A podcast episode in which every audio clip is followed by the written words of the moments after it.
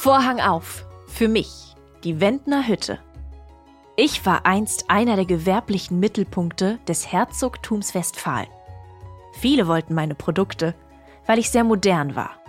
Bei mir wurden im 18. Jahrhundert hochwertiges Halbfabrikat in Form von Eisenmasseln hergestellt und verkauft. Heute gelte ich als älteste Hochofenanlage Deutschlands.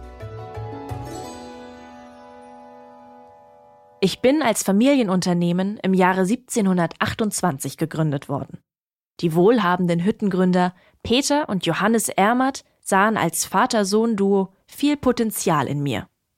Nicht allein die Lage im Biggetal mit dem Fluss Bigge und dem mich umgebenden Wald ließen ihre Augen leuchten, sondern die gute Anbindung und die Erwerbsmöglichkeiten von Eisenerz aus den nahegelegenen Tiefgruben und Tagebauten taten ihr Übriges. Unter Familie Ermert entstanden ein Wohnhaus, ein Hammerwerkbetrieb und ein Rohstoffmagazin. Doch da ich immer weiter wachsen musste, reichte ihr Kapital nicht mehr. Die Eheleute Wilhelm Remy und Maria Hoffmann wurden stille Teilhaber. Man sagt, Marias Großvater habe die ersten Anteile gezahlt aus der Mitgift seiner Enkelin.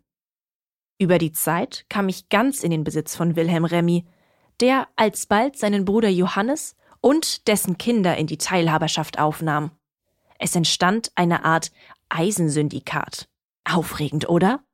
Sie galten als bedeutendste eisengewerbliche Familie am Mittelrhein, mit mir als wichtigste Dependance im Herzogtum Westfalen. Wir produzierten Eisen zur Herstellung von Fertigwaren und konnten mit unserer bahnbrechenden Technik sogar Eisenbahnschienen walzen.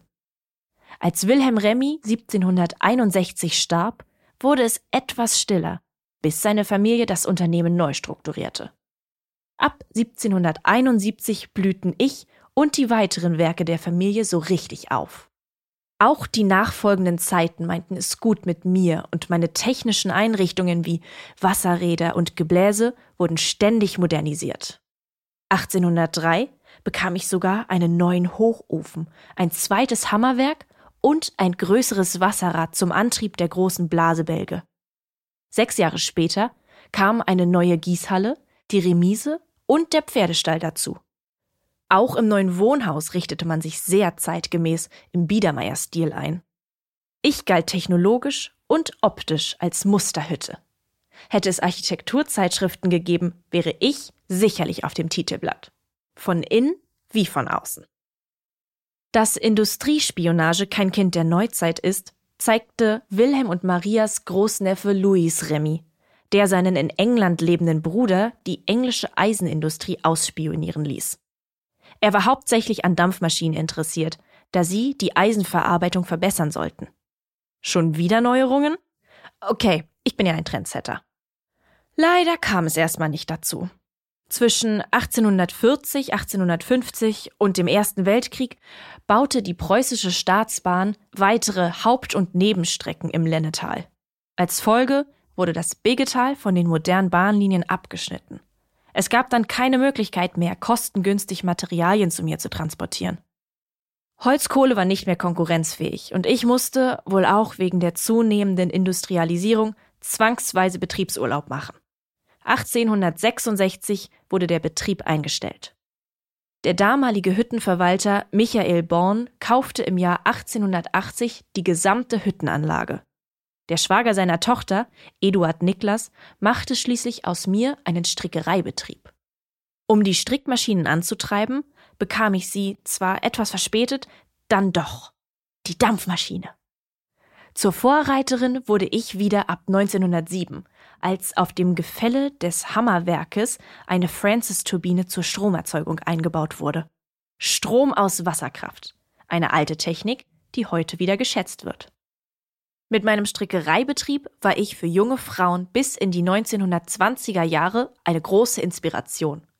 Sie hatten hier die Möglichkeit, ihr erstes Einkommen vor der Heirat zu verdienen und ein wenig eigenständig zu sein. Nach Aufgabe der Strickerei lebte ich lange in Vergessenheit. Aber mir gelang es, Mitte der 60er Jahre den deutschen Eisenhüttenverein für mich zu begeistern. Auch wenn ich damals nicht gut in Schuss war. 1978 begann der Verein mit den aufwendigen Restaurierungsarbeiten. Seit 1983 ist meine Anlage denkmalgeschützt und seit 2007 wird meine Geschichte in meinem eigenen Museum erzählt. Auf diesem langen Weg von einer kleinen Hütte bis hin zu einem Industriedenkmal wurde ich von vielen Menschen begleitet, die mich geschätzt, gepflegt und instand gehalten haben. Mich macht es glücklich, dass noch viele Menschen die Möglichkeit haben, etwas über die Vergangenheit der Industrie zu lernen.